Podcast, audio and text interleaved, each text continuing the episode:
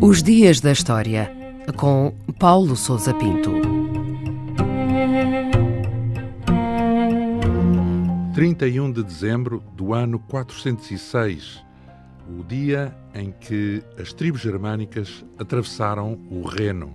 Segundo um cronista do século V, o escritor cristão Próspero da Aquitânia, foi nesse dia que várias tribos germânicas atravessaram o rio Reno e penetraram profundamente na Gália, atacando e destruindo várias cidades.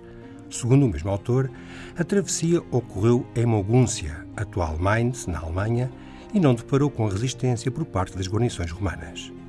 É possível que o rio se encontrasse deslado, o que terá facilitado a passagem. Há quem diga que essa travessia ocorreu não em 406, mas no ano anterior.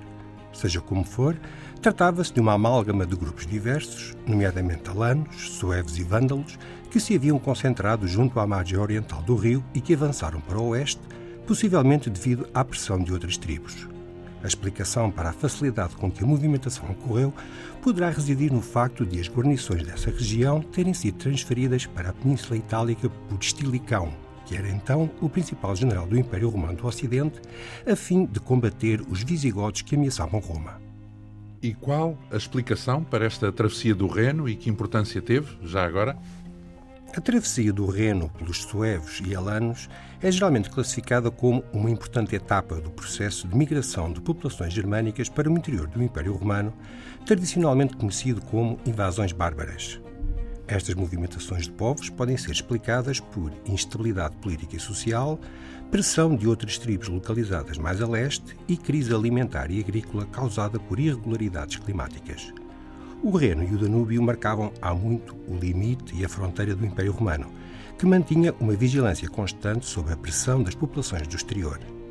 As primeiras entradas de tribos germânicas, nomeadamente de visigodos, verificaram-se no século IV, mas Roma conseguiu, até certo ponto, controlar os seus efeitos, integrando-as no interior do Império e utilizando as suas forças como exércitos federados.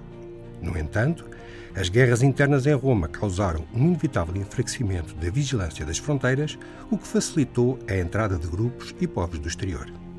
E foi essa a causa da queda do Império Romano? O declínio e queda do Império Romano é uma das questões mais controversas e debatidas da história da Europa. Existem diversas teses explicativas para o processo de desagregação e enfraquecimento do Império ao longo dos séculos IV e V. Tradicionalmente, a responsabilidade recaiu sobre o efeito destrutivo das chamadas invasões bárbaras nas estruturas políticas, sociais e económicas do Império. Há, no entanto, quem destaque a importância das lutas internas e da crise económica que afetavam o Império, afirmando que a entrada de populações germânicas apenas consumou um declínio já em marcha e que, em certos aspectos, permitiu até um rejuvenescimento e uma recuperação.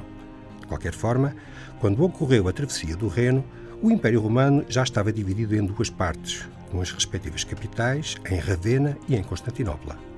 A parcela ocidental encontrava-se mergulhada numa crise profunda, da qual nunca recuperou e que teve o seu desfecho em 476, com a deposição do último imperador romano por um chefe germânico.